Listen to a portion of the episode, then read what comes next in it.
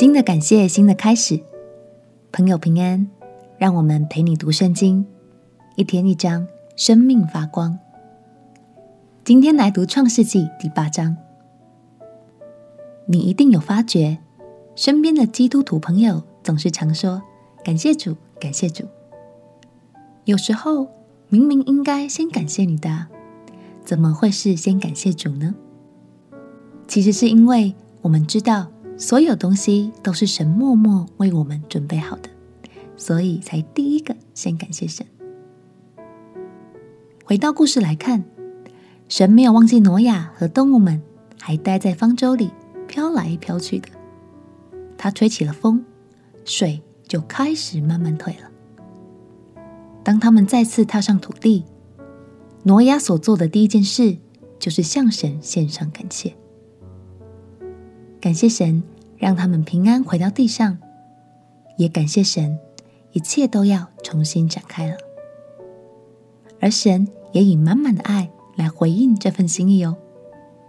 让我们一起来读创世纪第八章。创世纪第八章，神纪念挪亚和挪亚方舟里的一切走兽牲畜，神叫风吹地。水势渐落，渊源和天上的窗户都闭塞了，天上的大雨也止住了，水从地上渐退。过了一百五十天，水就渐消。七月十七日，方舟停在亚拉腊山上，水又渐消。到十月初一日，山顶都现出来了。过了四十天，挪亚开了方舟的窗户，放出一只乌鸦去。那乌鸦飞来飞去，直到地上的水都干了。他又放出一只鸽子去，要看看水从地上退了没有。但遍地上都是水，鸽子找不着落脚之地，就回到方舟挪亚那里。挪亚伸手把鸽子接进方舟来。他又等了七天，再把鸽子从方舟放出去。到了晚上，鸽子回到他那里。嘴里叼着一个新拧下来的橄榄叶子，挪亚就知道地上的水退了。他又等了七天，放出鸽子去，鸽子就不再回来了。到挪亚六百零一岁正月初一日，地上的水都干了。挪亚撤去方舟的盖观看，便见地面上干了。到了二月二十七日，地就都干了。神对挪亚说。你和你的妻子、儿子、儿妇都可以出方舟，在你那里，凡有血肉的活物，就是飞鸟、牲畜和一切爬在地上的昆虫，都要带出来，叫它在地上多多滋生，大大兴旺。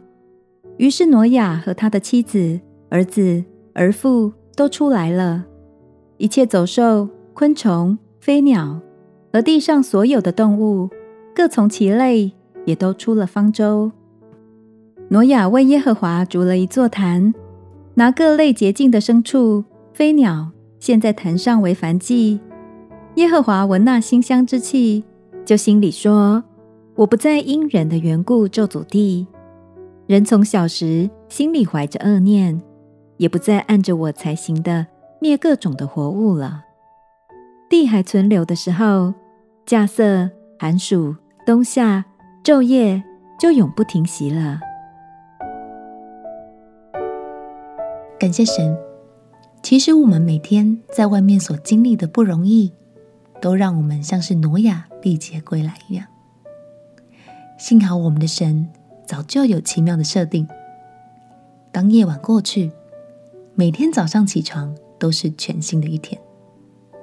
在每天的开始前，先感谢神吧。因为不管今天会过得如何，神都已经为我们预备好需要的一切，也一定会陪伴我们度过的。我们一起来祷告：亲爱的主耶稣，谢谢你爱我们，让我们的生命都在你的保护里。也求你教我常常保有一颗感谢的心，每天将你的好记在心里。祷告奉耶稣基督的圣名，阿门。陪你读圣经，我们明天见。耶稣爱你，我也爱你。